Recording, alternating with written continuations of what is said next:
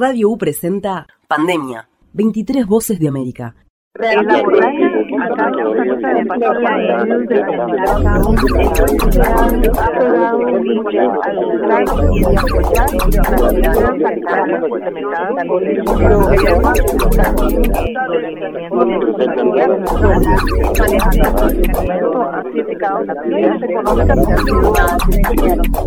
Y Uruguay reporta cifras considerablemente más bajas respecto a otros países de la región, al menos ocho casos de contagio en las últimas 24 horas. Además, ya reporta un relativo control de esta enfermedad. Lucía Topolansky, senadora, ex vicepresidenta de Uruguay. Si bien desde América Latina vimos el proceso en Asia y después en Europa, hay un problema que tuvo América Latina y donde Uruguay tiene un diferencial y es que para poder asumir una pandemia de este tipo hay que tener sólidos estructuras sanitarias. En realidad, en Latinoamérica, según los datos de CEPAL, se venía invirtiendo un 3% del PIB, cuando CEPAL entiende que debería haber sido un 6 o algo más, y Uruguay venía invirtiendo un 9% del PIB, un 9 y algo. 15 años de gobierno del frente se produjo una reforma del Sistema Nacional Integrado de Salud que consolidó una inversión alta y eso permitió tener un, un timón sólido a la hora de, de manejar los resultados.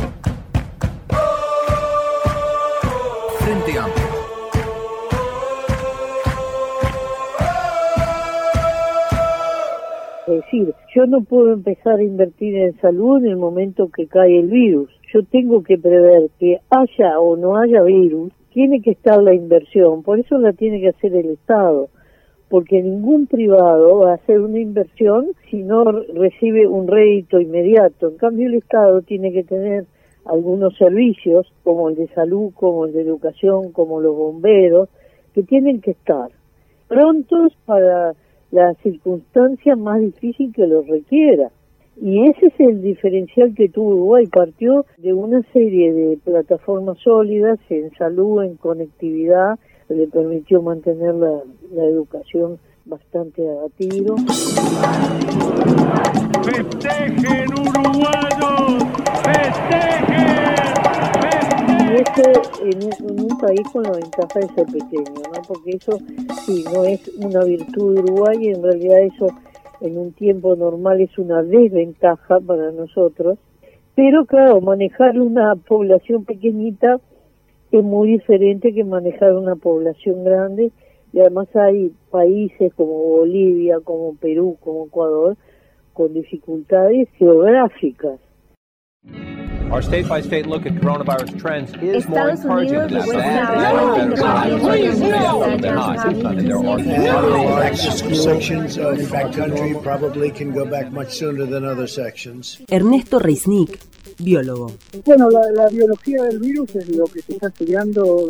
Hay que entender que es un virus y una enfermedad relativamente nuevos, ¿no? O, o nuevos, seis meses apenas tenemos de esto. Entonces no se conoce tanto, pero sí se conoce que este virus en particular, el modo en el cual consigue pegarse a las células en el cuerpo humano y sobre todo que lo hace en las células respiratorias superiores, ¿no? Eso hace que una persona infectada al hablar emita gotitas con el virus y el virus se aloje muy fácil en la otra persona. La respuesta científica en general, en cuanto a comunidad, ha sido excelente. Las investigaciones alrededor del COVID y del coronavirus en seis meses han avanzado lo que normalmente hubiera llevado 10 años, tranquilamente, sin exagerar. Maybe and maybe not. It may work and it may not work.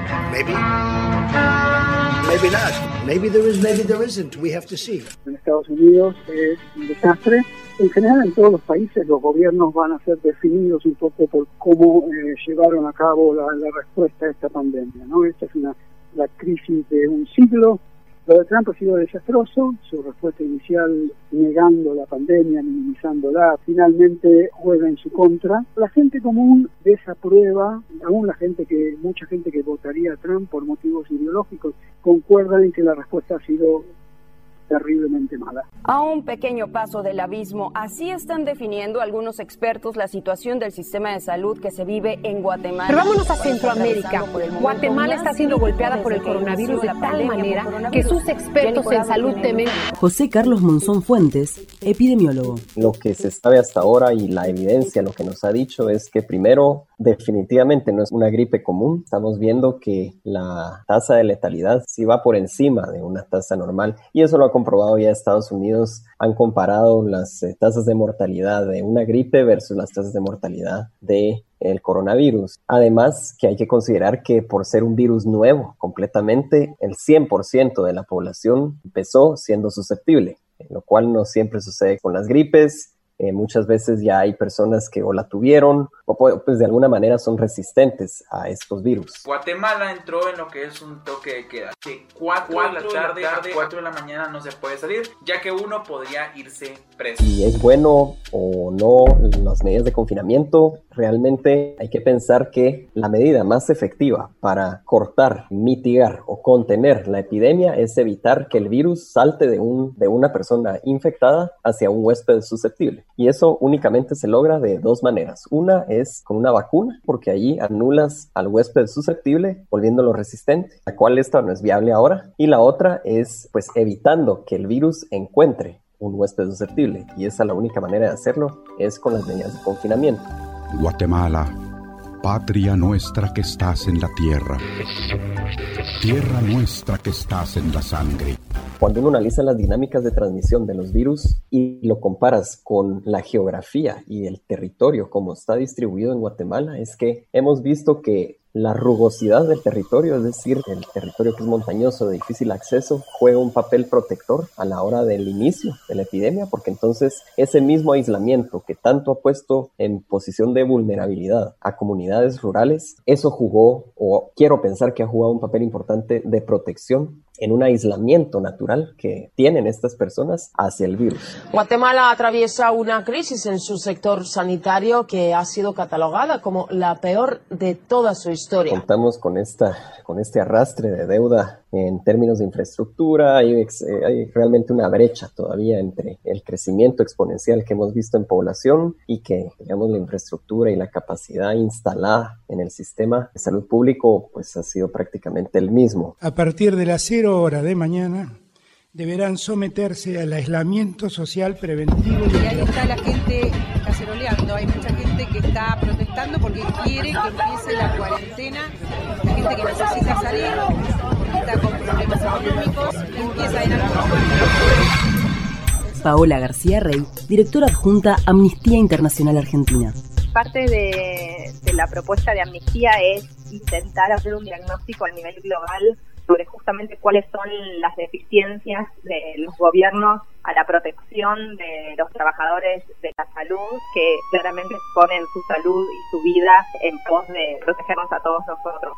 No hay una sistematización en contextos en donde se están contando enfermos y se están contando muertes y sin duda esos datos deberían estar hay espacios como el Consejo Federal de Enfermeros que tienen documentado más de 200 30.000 este, enfermeros que contagiaron enfermedad alrededor del mundo. Digo, hay una intención y una capacidad de procurar dar con estos diagnósticos que tienen que ver con la falta de equipos de protección por otro lado, la paga injusta, la falta de acceso a beneficios. Hemos escuchado todos testimonios de las experiencias de los profesionales de la salud, de la cantidad de horas, de los esfuerzos que realizan para lograr estar en esa primera línea. Pongo, me expongo, doy mi vida y demás, y bueno, y eso implica también el alejamiento de ellos de las familias, con lo cual no solo hablamos nosotros de protección a la salud, ¿no? Y los tipos de protección, sino también tipo de acompañamiento y de apoyo hay por parte de de los estados. Estas son cosas que para los argentinos pues son muy normales. Argentina es uno de los países que ha brindado bono a los trabajadores con sueldos desfasados. Sin duda es una medida positiva.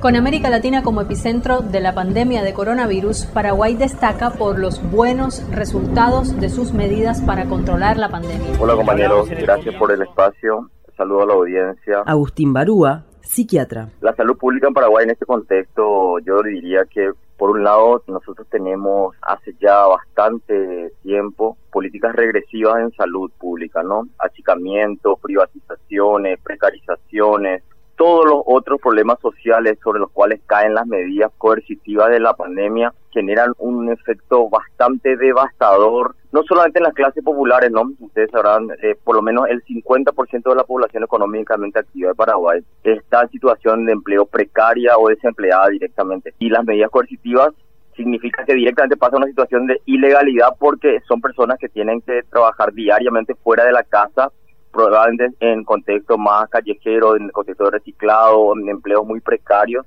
Nosotros decimos que lo, el eslogan quédate en casa no considera la desigualdad social de fondo que tenemos en el país. O sea, que es una medida que es interesante en términos de, eh, epidemiológicos, biomédicos, pero en términos de la desigualdad social es fuertemente clasista. Por ejemplo, hemos tenido situaciones de abuso fuertemente desde el Estado de políticas represivas, validándose un poco con la cuestión del miedo y la pandemia. Entonces, otro tema fuerte es el discurso de los medios fuertemente centrado en una prédica de miedo, ¿no? Hay un caso tal cosa, ahí pasó tal cuestión, el desglose amarillista, minimalista del detalle de esta persona que le pasó. Muy buenas noches, hoy el mundo ha sido testigo del fin violento y cruel. Más que decir, estos son mis tips o mis consejos, decía yo, les propongo lo que a mí me está costando y contame lo que a vos te está costando, porque si no, pararse en el lugar del el experto que va a sugerir, todos somos novatos en pandemia prácticamente, así que, pero por un lado, los tiempos de pausa, poder como valorar, hay una paradoja de que veníamos quizá mucha gente muy acelerada y acá se genera una pausa, ¿no? Y la pausa puede ser revolucionaria, ¿no? ¿Qué aparece cuando uno cambia de ritmo y se enlentece, ¿no?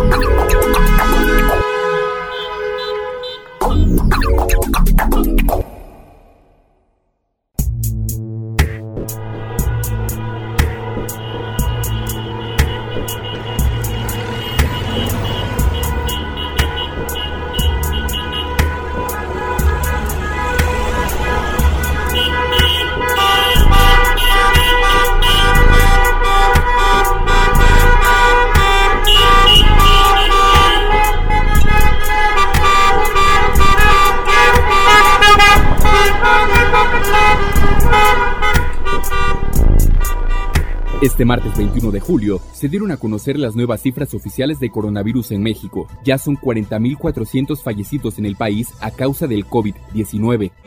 Entre los municipios con la mayor incidencia de contagios de cada 100.000 habitantes está. Verónica Orihuela Vera, directora de Radio Concepto de Monterrey. En México hay un tema ahí de feminicidios en aumento, el número de feminicidios ha aumentado y esto ha aumentado desde que la gente está en casa, las familias se ha vuelto pues un problema estar, digamos que un riesgo mayor estar adentro que estar en las calles. Y eso contra la minimización del problema por parte del gobierno, precisamente en la persona del presidente, ¿no? Además es grave un presidente de izquierda que está en contra de un tema de género, no en contra, más bien que lo ignora, ¿no? La tradición en México es que las hijas son las que más cuidan a los padres. Nosotros los hombres pues somos más desprendidos para el violador y para el golpeador y pues un camino sencillo porque no va a haber la justicia en ese caso, ¿no? Todavía hacen falta políticas públicas que aborden por todas partes, ¿no? por decirlo así, por el tema laboral, por el tema familiar, por el tema de la justicia, el asunto de la violencia de género. Juntos podemos detener la violencia, hacer que los golpes ya no existan, que los gritos se ahoguen lo primero es, bueno, pues sí es una cultura muy arraigada y ha sido muy complejo ir eliminando esta idea. Estamos con una situación de estas estructuras conservadoras, eh, con una mirada discriminatoria, pues muy compleja. It was a moonlit, was a moonlit night. In old Mexico. Yo no pierdo de vista que lo que hace una sociedad es su educación. Si en este país no hay desde la educación primaria una formación con respecto al género, no vamos a avanzar en eso. Mira, en República Dominicana la situación cada vez es más alarmante. Ya es uno de los países de Latinoamérica con más muertes por coronavirus. Entre ellas está el fallecimiento de una bebé de tan solo seis meses. Buenos días, buenos días al elenco de este prestigioso programa. Eh, buenos días a todos los ciudadanos que nos están escuchando. Fiordalisa Peguero, diputada de República Dominicana. Bueno, hemos venido enfrentando como nación este terrible enemigo que se ha transformado toda la cotidianidad de la humanidad. Creo que en el caso particular de República Dominicana, el sector salud se ha encargado de dar algo más del 100%. Estamos dando lo mejor de nosotros para salir con bien y lo más importante es que estamos aferrados a nuestro Señor Jesucristo. Mantener la calma, tener fe en Dios de que todo estará bien y ser prudente, ser comedido y guardar todos los distanciamientos del lugar y todas las medidas que las autoridades nos indiquen que tenemos que guardar para poder salir de ese proceso. El Señor nos presenta la imagen de su reino, expresándonos claramente que estamos llamados a participar en el banquete de fiesta que Él ha preparado. Debemos de dar gracias a Dios por el trabajo encomiable de los médicos, enfermeras, los camilleros y el personal preventivo. Nuestro sector de salud aún no ha colapsado y en el nombre de Jesús no va a colapsar porque se están tomando las medidas, se están acondicionando nuevos centros hospitalarios para nosotros tener todas las personas en cuidado. Nosotros no estamos descuidando a nuestra ciudadanía. Se está trabajando de la mejor manera. El gobierno del presidente Danilo Medina está finalizando esta gestión en medio de una pandemia que nos ha afectado muy seriamente, no solo la parte de salud, sino también la parte económica. Nosotros somos un país económico en cuanto a la economía estable totalmente. Tenemos un personal que verdaderamente tiene ciertas capacidades para, para mantener nuestra economía estable. Creemos en nuestros administradores. En Jamaica, sectores de la oposición hacen un llamado al primer ministro Andrew Holness para que imponga una nueva cuarentena en la isla para prevenir mayores contagios por el brote del nuevo coronavirus en esta isla. El Partido Nacional del Pueblo asegura que el primer ministro ha fallado en tomar decisiones de peso con respecto a la contención del virus. Luis Fernando del Solar, embajador argentino en Jamaica. Sí, hubo cuarentenas, pero en cuarentenas en sectores muy precisos y muy quirúrgicos. Después la cosa cayó y ahora hay vuelta una acelerada. El gobierno jamaiquino abrió al turismo en junio, por supuesto con un montón de precauciones, testeos, etcétera, etcétera, pero bueno, ahora hay una, una subida importante. La verdad que hasta ahora habían, estaban manejando muy bien las cosas mucho profesionalismo. La cantidad de camas es bastante limitada, que hay aproximadamente 300 camas para casos extremos, pero la tasa de mortalidad ha sido muy baja. Evidentemente los cuidados médicos son buenos, se habla bien del sistema, lo que pasa claro, es limitado. Ahora porque estamos en pleno proceso de elecciones, permiten cartades para poder hablar, pero ha habido sector, áreas en la cual hay una especie como de estado de sitio, entre comillas, ¿no? Zonas especiales de seguridad. This is Jeremy acá. Represión, no. Ahora, por ejemplo, tenemos toque de queda entre las 5, a partir de hoy, 5 a 7 de la mañana, por el tema del COVID, para evitar el, que el virus circule.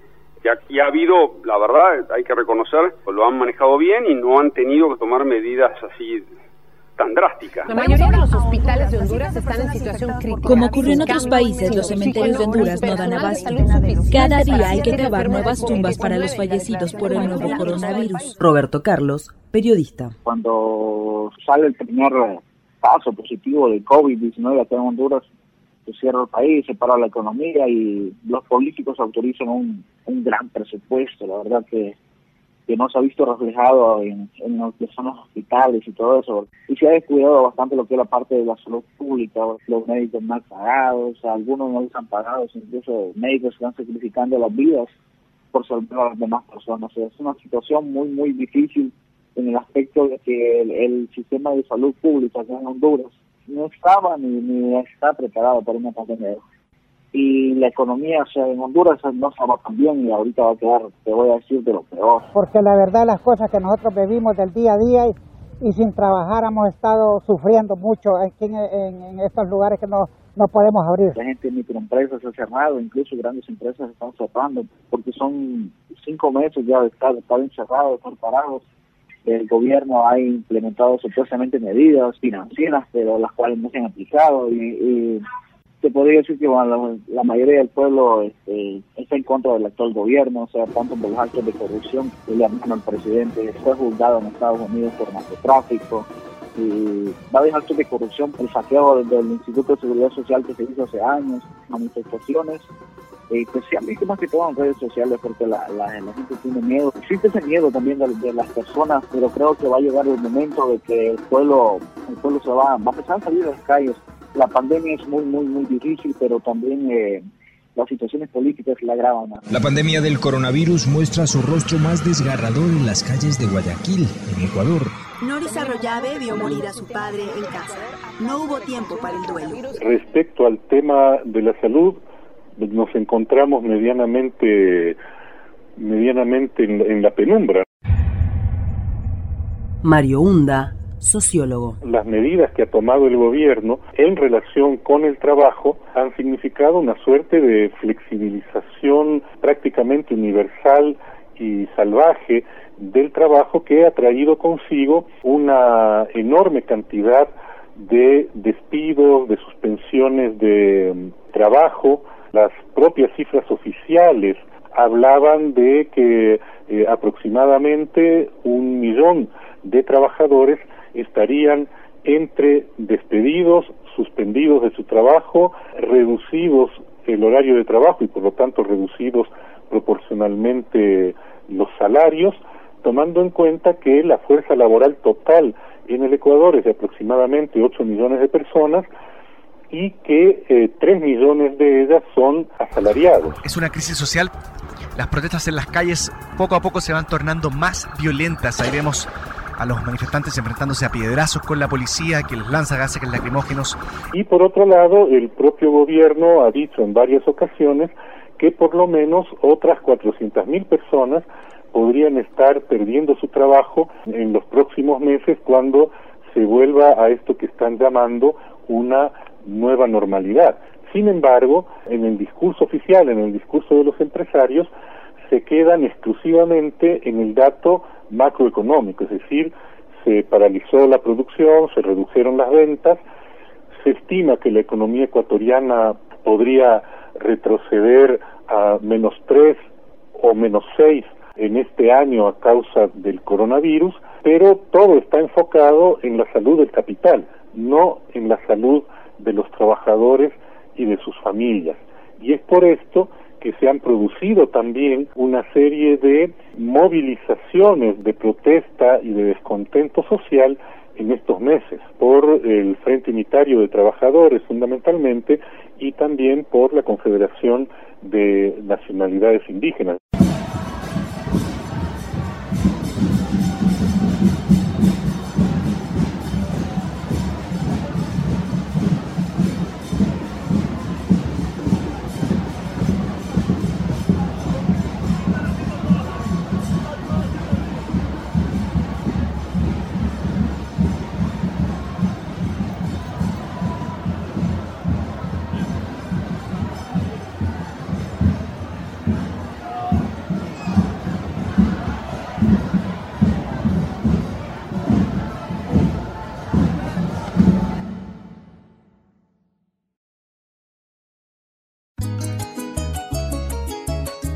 De Venezuela, el presidente Nicolás Maduro Moros anunció la detección de 715 nuevos casos de la COVID-19. Ahora escuchemos.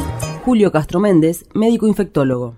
En Venezuela, como parte de toda la crisis económica y de infraestructura, que también tiene que ver con la política al final, tiene una situación muy comprometida, utilizando normas internacionales. Por ejemplo, la Universidad Johns Hopkins se encuentra que Venezuela está entre los tres últimos en términos de robustez para atender una situación como esta. Para darte una idea, en toda Venezuela no hay más de 200 camas de, de unidades de terapia intensiva y menos de 150 respiradores en toda Venezuela, que es un, un país con 30 millones de habitantes. Ya por ahí puedes entender que nuestra capacidad de atención es muy limitada en términos de estos recursos que son muy importantes para atender una situación como esta. Estos son los datos, fíjense ustedes, el día de hoy tenemos 715 casos, 715 casos.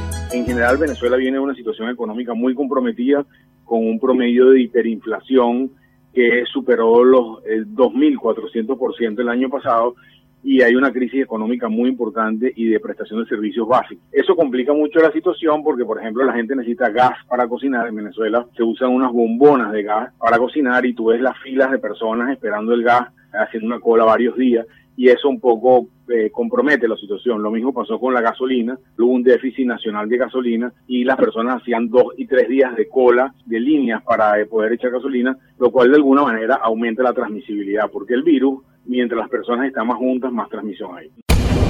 No sabemos ni cuántos litros de gasolina nos van a echar, así que vas a amanecer tú en una cola por dos litros de gasolina no hay medicamentos que efectivamente traten el virus y eso es algo que tenemos que transmitir a la población. La gente tiene la tendencia a pensar de que a haber una solución mágica por la vía de un medicamento que va a acabar la epidemia y eso no va a pasar.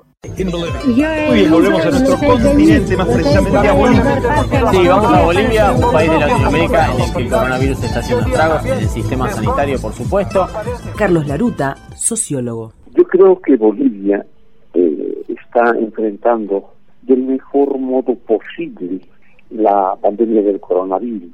Bolivia todavía permanece en una grave crisis política que emergió de la renuncia del señor Evo Morales y de su vicepresidente en noviembre de 2019. Renunciar a mi cargo de presidencia. ¿Por qué decidí esta renuncia? Decidí esta renuncia. Porque lo que ocurrió en noviembre de 2019 fue una grave crisis política con un levantamiento popular que llevó a la renuncia de estos dos señores por eh, varias cosas, la última de ellas un fraude electoral.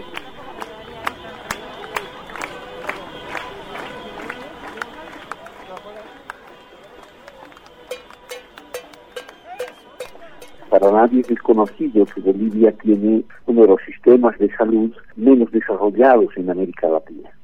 A pesar de la bonanza de los últimos años, de la bonanza económica de los últimos 10 años, bonanza uh, derivada de los altos precios internacionales de las materias primas, fundamentalmente del gas. Bolivia es en gran medida dependiente de los ingresos de, la venta de gas. Hubo una situación que pudo permitir una mejora del sistema de salud, pero esto no se ha producido. Entonces, el sistema de salud con el que hubo que enfrentar la pandemia fue bastante precario entonces, en esas dos condiciones, una de crisis política y otra de un sistema de salud precario, enfrentar una pandemia tan grave tiene implicaciones casi heroicas.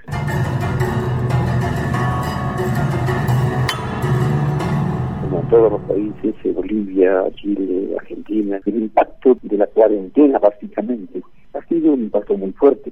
Sin embargo, la actuación temprana del Estado ha sido una actuación que está permitiendo lentamente la recuperación de la economía boliviana. Y bueno, en Puerto Rico, donde hay cinco casos confirmados, la gobernadora firmó una orden ejecutiva para cerrar parcialmente todo el país. Toda la ciudadanía tiene que permanecer en sus casas las 24 horas al día, con algunas excepciones. Y sin duda hay que darle crédito a Wanda Vázquez, la gobernadora. Que ir a un médico, a alguna farmacia. David Cordero Mercado periodista. En cuanto al trabajo informal o incluso los trabajadores que trabajan, por ejemplo, en restaurantes de comida rápida, en construcción, en trabajos que realmente cuando hay una fase de reapertura es muy difícil que ellos decidan no poder volver a trabajar porque eso es, eso único sustento. Así que en efecto se exponen al peligro de, contagio porque simplemente no tienen la opción de decir, ok, yo me quedo en casa protegiéndome un tiempo más porque tengo ahorros o porque voy a recibir una ayuda del gobierno mientras tanto. Eso no sucede. Hay una asistencia de, por desempleo que es una asistencia que no es un dinero regalado, sino que es un seguro que los empleados pagan, ¿no? Para que cuando venga este tipo de situaciones o están desempleados reciban ese dinero. ¿Qué, ¿Qué, significa esto? Pues mire, que esta disponibilidad de fondos puede ayudar a las personas que puedan haber sido afectadas total o parcialmente en su empleo debido al desastre. ¿Qué sucede? Que ha sido tan dramático el alza en el desempleo en Puerto Rico que todos los días tuve largas filas en el departamento del trabajo y en los centros de llamada, ¿no? la, la cantidad de llamadas que se registra ha sido demasiado. El gobierno ha dicho que ha intentado manejarlo de una manera más eficiente, pero a seis meses desde el golpe de la pandemia en Puerto Rico eso no ha sucedido. Todavía hay varias decenas de miles de personas que están desempleadas, que no han recibido ningún tipo de asistencia. Eso se comienza eh, a exacerbar y, y tú lo ves en el ánimo de las personas, por ejemplo, cuando los periodistas vamos a las filas del desempleo, lo perciben, ¿no? Hay mucha gente llorando, hay mucha gente desesperada. He estado viniendo continuamente aquí, yo no dependo de, de cupones, yo no dependo de nada de eso, yo dependo de mi trabajo. Mucha gente que de momento quizás el poquito que, dinero que tenían de ahorro ya no les alcanza para, pues, para la compra de, de la próxima semana o el próximo mes, o venga el pago de la hipoteca de la casa, el pago del vehículo, los costos de regreso a la escuela. No meu caso particular, pelo meu histórico de atleta, caso fosse contaminado pelo vírus, não precisaria me preocupar. Nada sentiria ou seria, quando muito, acometido de uma gripezinha ou resfriadinho. Gustavo Segre, analista internacional. Aquí en Brasil, Bolsonaro no tiene potestad para decir en esta ciudad se restringe. La Corte dijo, no, eso es una cuestión que resuelve el gobernador y el intendente. O sea, usted, presidente, no manda. Lo único que tiene que hacer, mande dinero para los hospitales, coloque respiradores, camas de UTI, pero la flexibilización, la rigidez del aislamiento, porque acá no hubo cuarentena nunca, no hay que pedir permiso, si yo me quiero juntar en mi casa con mi papá, mi mamá, lo, puedo hacer, puedo circular por donde quiera. Bueno, Bolsonaro no tenía nada que ver con eso. Sin embargo, todo el mundo le echa la culpa a Bolsonaro. ¿Por qué? Es por lo que dice. Não tem respeito com ninguém. No, no lo que dice, sino cómo lo dice. Te doy un ejemplo. Si vos dijeras, mira, este COVID a la larga, fíjense que puede resultar, puede resultar como una gripe fuerte, qué sé yo, tenemos que estar precavidos, tenemos respeto por el virus, por la pandemia mundial, pero no podemos descuidar la economía. Hubiera sido espectacular. En lugar de eso dijo, no, esto es una gripecita. Hay gente que está falleciendo. El brasilero no va a tener problemas, está acostumbrado a jugar en la cloaca. No necesita decir eso. No hay necesidad, es el presidente de la República. Pero ahí viene la otra cuestión, es Bolsonaro, es, es una modalidad de gobernar. Mucha gente lo elogia por eso, es directo, pero ahí viene la falta de infraestructura generada por malas administraciones que hacen las inauguraciones de hospitales que dentro no tienen nada, no colocan insumos, no se invierten en médicos. Yo creo que esta pandemia nos debe servir para eso. Perú fue el primer país de América Latina en decretar una cuarentena general obligatoria. Perú superó los 20.000 muertos por coronavirus en medio de un rebrote de la pandemia. Y la más total de casi restrictiva. 440.000 Más de 50 días Vamos a morir. El gobierno el país reportó superó los 50.000 casos de coronavirus. Mamá, si me voy. Luis Lazo Valdivia, coordinador nacional del Foro de Salud de Perú.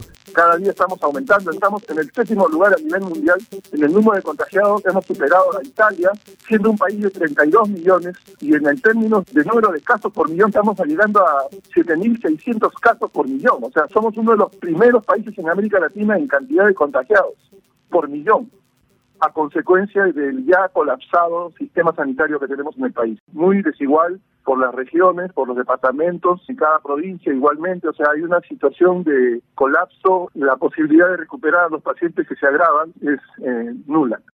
Y ahí estaba él, por irse y no. Y ahí estábamos, ahí estábamos, por irnos y no. Y Quito quedó y sigue hasta ahora sin oxígeno. El poco oxígeno que produce generado a partir de una iniciativa de un vicariato de la iglesia de Iquitos no es suficiente incluso en esta fecha, ¿no? Y permanentemente están con problemas de falta de oxígeno para la población que está internada en los hospitales o incluso en sus domicilios y no tienen este, este insumo para su manejo terapéutico. Eso por el lado sanitario. Y desde el punto de vista de la parte social o de la protección social, el gobierno también ha tenido muchísimas fallas, ¿no? Unas fallas en el sentido de las bonificaciones de dinero o de víveres que tendrían que entregársele a las familias o a las personas según su condición fueron muy mal hechas dentro de un esquema, esquemas neoliberales, pero el impacto ha sido tan general en la ciudad de Lima se está calculando en 2.300.000 desempleos y en todo el país se está calculando en 7 millones de desempleos generados por la pandemia. Y lo que ha hecho la gente es desbordar. ¿no? Ahorita yo lo llamo a esto un desborde social.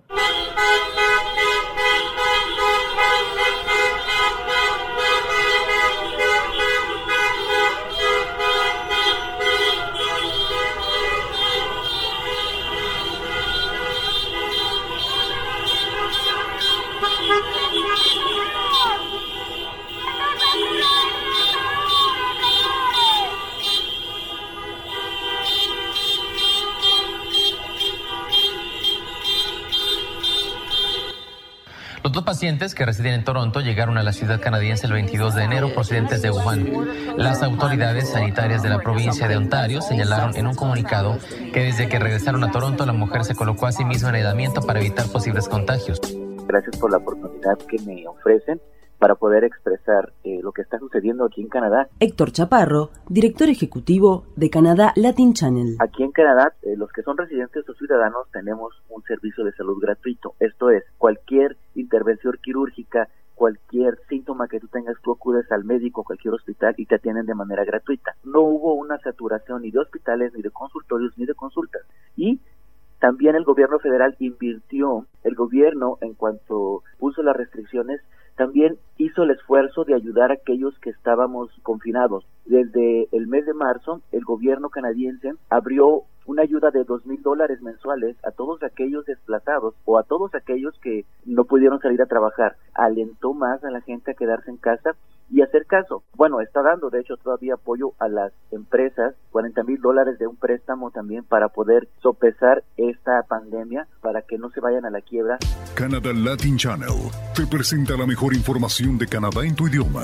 Además, agregó también una ayuda de 70 mil dólares para pagar a aquellas personas que están en la nómina y para no despedirlas, pues seguir apoyándolas, más aparte la ayuda de dos mil dólares que le dio a todos aquellos que pudieran aplicar. Entonces, yo creo que la, la mezcla de esta ayuda económica, del manejo de la pandemia y de un líder que, en mi opinión, como el primer ministro Justin Trudeau, ha podido manejar de una manera correcta y ha puesto las medidas necesarias para que pues esto no se propague, es ahorita que podemos disfrutar del principio de la nueva normalidad. Cientos de personas protestaron el miércoles en Panamá contra el gobierno del presidente Laurentino Está entre los 10 países de la región de América más impactados por los casos de coronavirus y de primero la región de Centroamérica. Y este un saludo para usted y para la audiencia que nos sintoniza a esta hora. Leonardo Greenspan, periodista de Radio Panamá. En este país eh, el sistema público se divide en dos.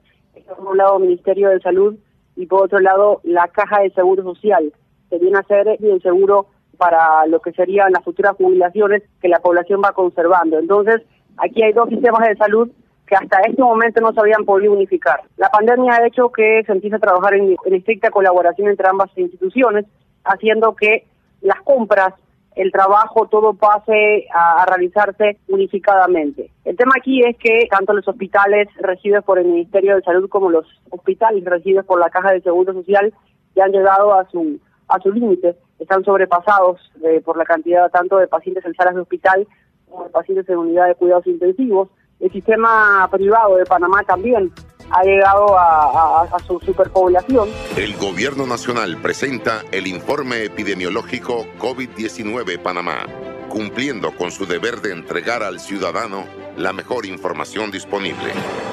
La economía panameña, como todas las economías de la región, ha sido fuertemente golpeada por la pandemia. Muchas de las actividades que se realizaban han quedado paralizadas recién ahora empiezan a retomar su rumbo. Panamá tiene la suerte, por decirlo de esa manera, de contar con el canal de Panamá, la interoceánica que no ha parado labores en ningún momento y que continuó con el servicio a todos los países del mundo que lo requerían.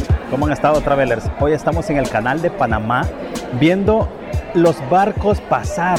La economía informal del país, el país cuenta con gran cantidad de personas que se han volcado a la informalidad antes de la pandemia y por la pandemia y eso ha llevado que el aumento de contagios continúe porque aquellas personas que no les llega la ayuda del gobierno en la pandemia para poder eh, tener la alimentación que su familia necesita han tenido que desobedecer los lineamientos de cuarentena y salir a las calles. Bueno, está muy complicada la El ritmo de Chile. Dispararon las curvas tanto de contagiados por día como de fallecidos en una jornada, llegando a nuevos máximos que los vamos a revisar a continuación en la que ahí en pantalla. Si el 19 de abril pasado se informó de 300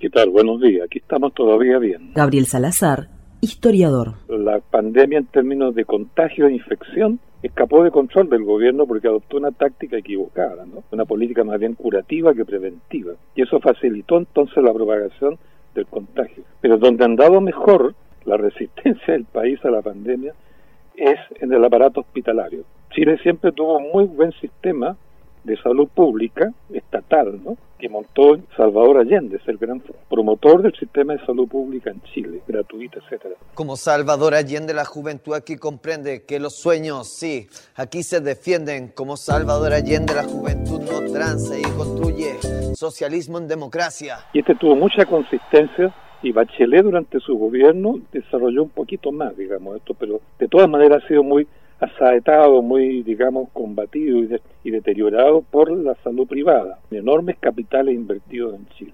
el grueso de la reacción hospitalaria frente al COVID ha venido de este sistema, este viejo sistema público de salud gratuita, digamos porque es un, era un sistema muy desarrollado antes, ¿no? que cubría todo el país, pero ha sido muy desprovisto de ayuda de parte del Estado desde que hay neoliberalismo en Chile. Desde mayo de este año, nuestro gobierno ha trabajado intensamente para lograr acuerdos y contratos con los laboratorios más avanzados y promisorios en el desarrollo de vacunas contra el COVID-19.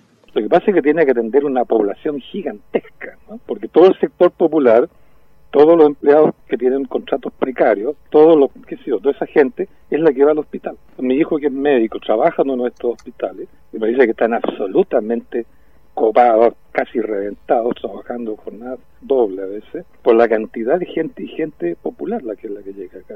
La tasa de, letalidad que le llaman, de muerte por millones de habitantes, en Chile no ha sido tan alta como en cambio su tasa de infección. Es la más alta del mundo junto con Qatar. A Roberto lo enterraron el sábado en un ataúd sellado en el cementerio de Managua. En Nicaragua, un grupo anónimo de doctores activistas contradice las cifras oficiales de muertes por coronavirus. Bueno, muchas gracias por la oportunidad de poner a Nicaragua un poquito en el mapa. Machu Larga Espada, epidemióloga y pediatra. La salud pública en Nicaragua comenzó a existir como prestación de servicios hacia la ciudadanía en los 80. Antes solamente el 5% de la población tenía acceso a servicios de salud. La salud preventiva prácticamente no existía, se limitaba a los programas propuestos por la Organización Panamericana de la Salud, es decir, eh, los programas de erradicación de la malaria, eso era todo. triste, triste recordarlo, pero bueno. En los 80 se amplió la red de servicios de salud, la gente comenzó a acceder a, programas de prevención. Entonces, llegamos a esta pandemia con más o menos un 60% de la población accediendo a servicios disque gratuitos, pero que implicaban un importante gasto de bolsillo aún para las personas que tenían acceso a servicios. Lo que no se cobra y que en realidad pues no se cobra es la consulta médica que obtenés en una unidad de salud del gobierno.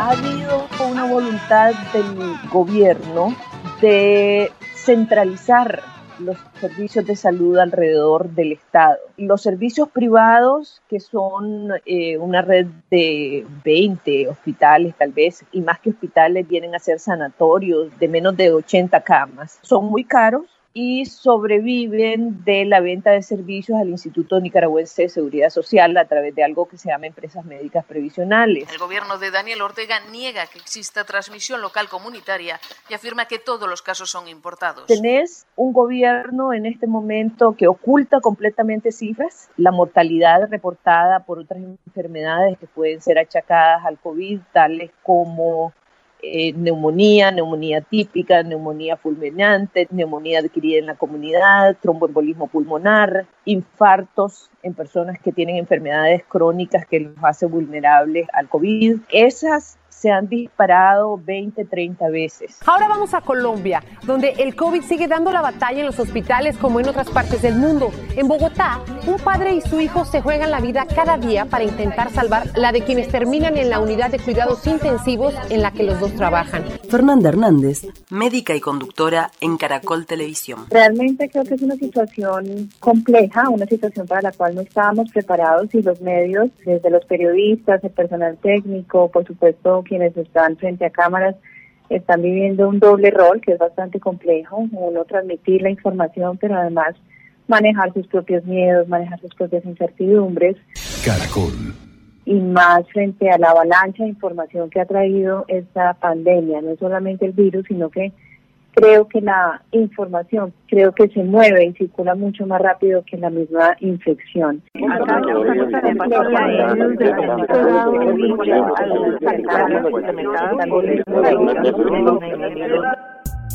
Sin duda los medios tenemos una responsabilidad inmensa en este momento, en esta coyuntura, porque somos ese enlace y ese traductor de mucha información científica, epidemiológica, muchas veces compleja de traducir para la población general. Yo he empezado a entender que esto funciona un poco como un duelo. Primero hay una fase de negación, de rabia y después de aceptación. Entonces, cada quien maneja sus temores y los gestiona a su manera. Claustrofobia, miedo a estar encerrado. Sabemos que nuestros sistemas de salud son frágiles, que no estaban preparados y que definitivamente han requerido de medidas extremas. En este momento importar, por ejemplo, ventiladores y equipos tampoco es sencillo.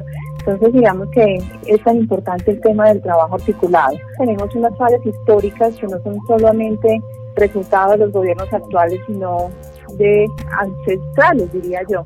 Pero en este momento es lo que tenemos y es lo que tenemos para enfrentar una situación que requiere que todos estemos en solidaridad y cooperación trabajando hacia un mismo objetivo.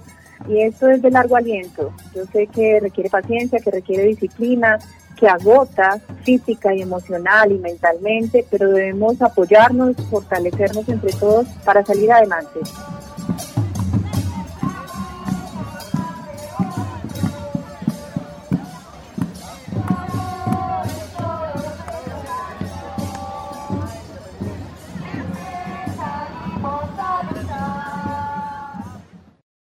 Haití, en el país más pobre de América, el miedo al coronavirus no es solo una cuestión sanitaria.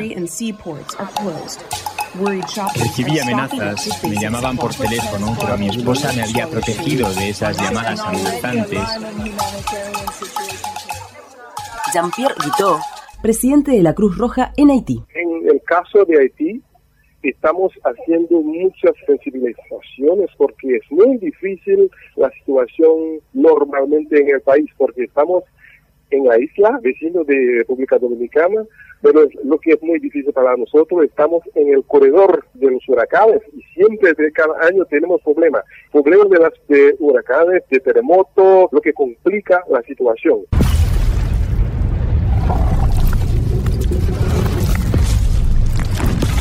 Somos como 11 millones de gente y es muy difícil brindar esas palabras a todo el mundo. Pero estamos haciendo todo lo posible. Tenemos hospitales, pero hay veces que la gente se va a un hospital, no hay medicina, no hay medicamento, es un centro público, es decir, que la gente debería recibir medicamentos de manera gratuita, pero eso no funciona así.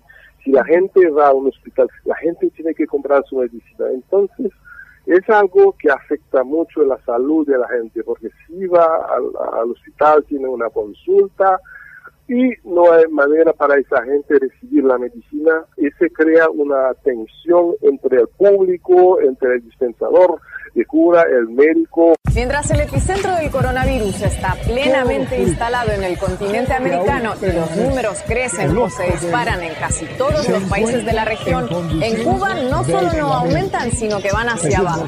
¿Cómo lo lograron? Mucho gusto, saludos también para ustedes y muy amable por establecer la comunicación. Todo bien, por aquí todavía todo bien. Tania María Trujillo Fonseca, reportera del Noticiero Nacional de la Televisión de Cuba. Como todo país que ha tenido que cerrar sus fronteras y que su, principal rubro es el turismo, por supuesto que también estamos afectados económicamente, quizás yo diría que doblemente por el, bloqueo estadounidense que se ha hecho más, más intenso últimamente. Nosotros de alguna manera hemos podido controlar bastante el coronavirus aquí en la isla porque ha sido todo un trabajo integrado desde la atención primaria hasta los niveles superiores, con mucho trabajo mancomunado. Nosotros de alguna manera teníamos alguna que otra experiencia, porque no es la primera epidemia que tenemos en Cuba.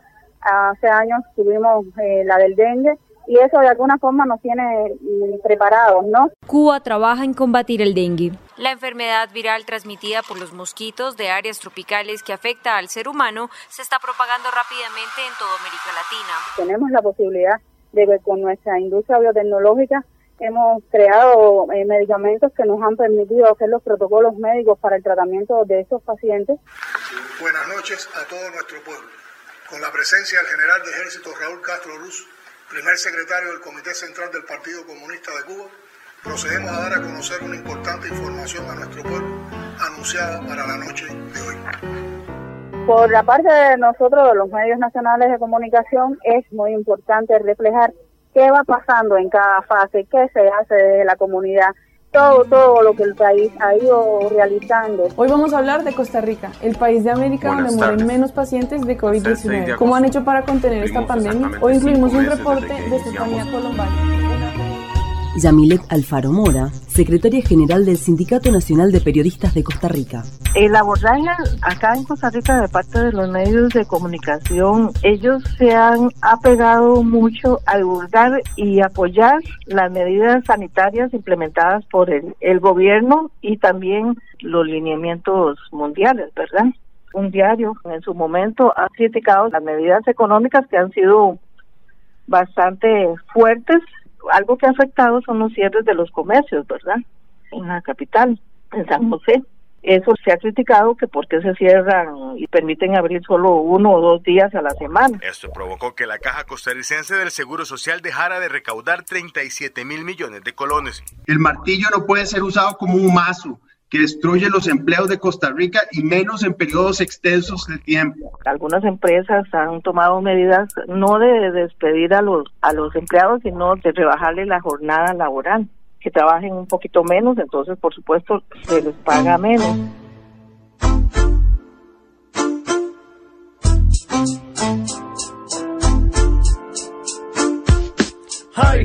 Welcome to Costa Rica. Aquí tenemos playas, volcanes y chicas, arena y sol, techos de lata, paisajes exóticos y mota barata.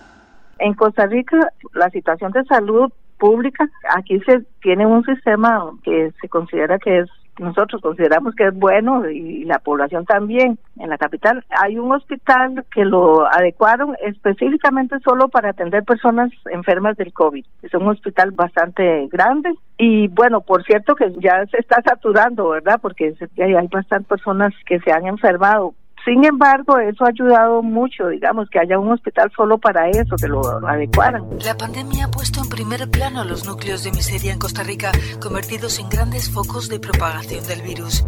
Como hay muy buena información, entonces las personas como que han entendido que se está pasando por una situación anómala, ¿verdad? Pero que la gente está entendiendo que todas las medidas que se están tomando tienen una gran justificación, que es la prevención, ¿verdad?, del COVID, la prevención de que no se enferme tanto la población.